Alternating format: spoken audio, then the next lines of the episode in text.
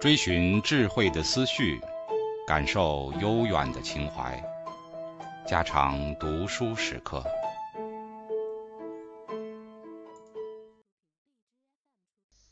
死后，鲁迅。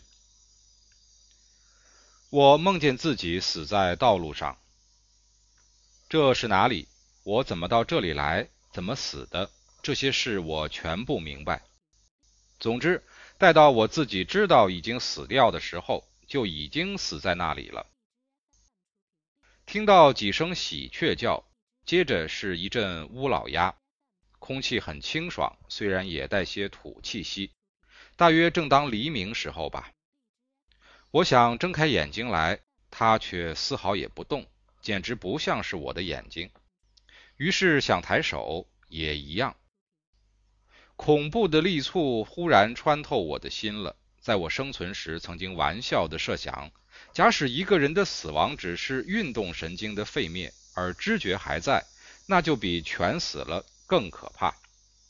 我自己就在证实这预想。听到脚步声，走路的吧？一辆独轮车从我的头边推过，大约是重载的，呀呀的叫得人心烦。还有些牙齿酸，很觉得满眼绯红，一定是太阳上来了。那么我的脸是朝东的，但那都没有什么关系。切切叉叉的人声，看热闹的，他们踹起黄土来，飞进我的鼻孔，使我想打喷嚏了，但终于没有打，仅有想打的心。陆陆续续的又是脚步声，都到近旁就停下，还有更多的低语声，看的人多起来了。我忽然很想听听他们的议论，但同时想，我生存时说的什么批评、不值一笑的话，大概是违心之论吧。才死就露了破绽了。然而还是听，然而毕竟得不到结论。归纳起来不过是这样：死了，嗡，这，哼，这，哎，我十分高兴。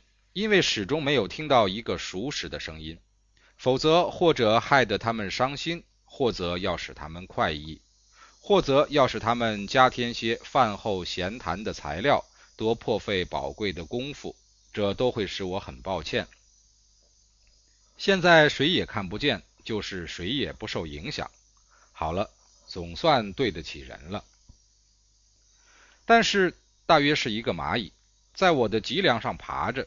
痒痒的，我一点也不能动，已经没有除去它的能力了。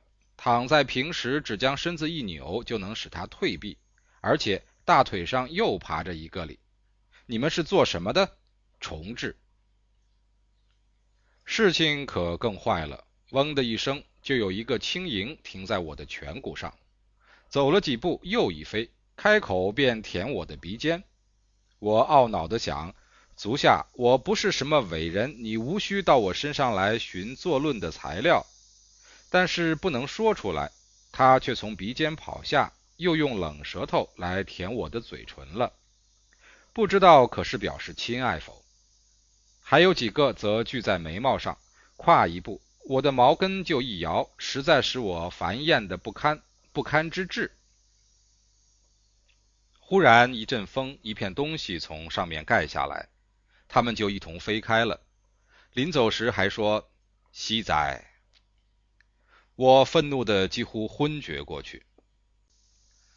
木板摔在地上的顿重的声音，同着地面的震动，使我忽然清醒。前额上感着芦席的条纹，但那芦席就被掀去了。又立刻感到了日光的灼热，还听得有人说：“怎么要死在这里？”这声音离我很近，他正弯着腰吧？但人应该死在哪里呢？我先前以为人在地上虽没有任意生存的权利，却总有任意死掉的权利的。现在才知道并不然，也很难适合人们的工艺。可惜我久没了纸笔，既有也不能写，而且即使写了，也没有地方发表了，只好就这样的剖开。有人来抬我，也不知道是谁，听到刀鞘声，还有巡警在这里吧？在我所不应该死在这里的这里，我被翻了几个转身，便觉得往上一举，又往下一沉。又听得盖了盖，钉了钉，但是奇怪，只钉了两个。难道这里的棺材钉是只钉两个的吗？我想，这回是六面碰壁，外加钉子，真是完全失败，呜呼哀哉了。气闷，我又想。然而我其实却比先前已经宁静得多，虽然知不清埋了没有，在手背上触到草席的条纹。觉得这失亲倒也不恶，只不知道是谁给我画钱的，可惜。但是可恶，收敛的小子们，我背后的小山的一角皱起来了，他们并不给我拉平，现在抵得我很难受。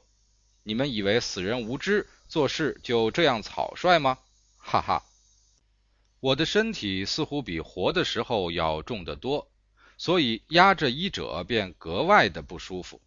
但我想。不久就可以习惯的，或者就要腐烂，不至于再有什么大麻烦。此刻还不如静静的静着想。您好，您死了吗？是一个颇为耳熟的声音。睁眼看时，却是博古斋旧书铺的跑外的小伙计，不见约有二十多年了，倒还是那一副老样子。我又看看六面的壁，为实太毛糙。简直毫没有加过一点修刮，巨容还是毛三三的。那不碍事，那不要紧。他说，一面打开按蓝色布的包裹来，这是明版《公羊传》，嘉靖黑口本，给您送来了，您留下它吧。这是你，我诧异的看定他的眼睛，说：“你莫非真正糊涂了？你看我这模样，还要看什么明版？”那可以看，那不碍事。我即刻闭上眼睛，因为对他很厌烦。停了一会儿，没有声息，他大约走了。但是似乎一个蚂蚁又在脖子上爬起来，终于爬到脸上，只绕着眼眶转圈子。万不料人的思想是死掉之后也还会变化的。忽而有一种力将我的心的平安冲破。同时，许多梦也都坐在眼前了。几个朋友祝我安乐，几个仇敌祝我灭亡，我却总是既不安乐也不灭亡的不上不下的生活下来，都不能负任何一面的期望。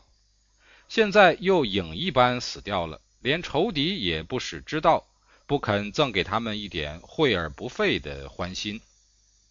我觉得在快意中要哭出来。这大概是我死后第一次的哭，然而终于也没有眼泪流下，只看见眼前仿佛有火花一闪。我于是坐了起来。一九二五年七月十二日。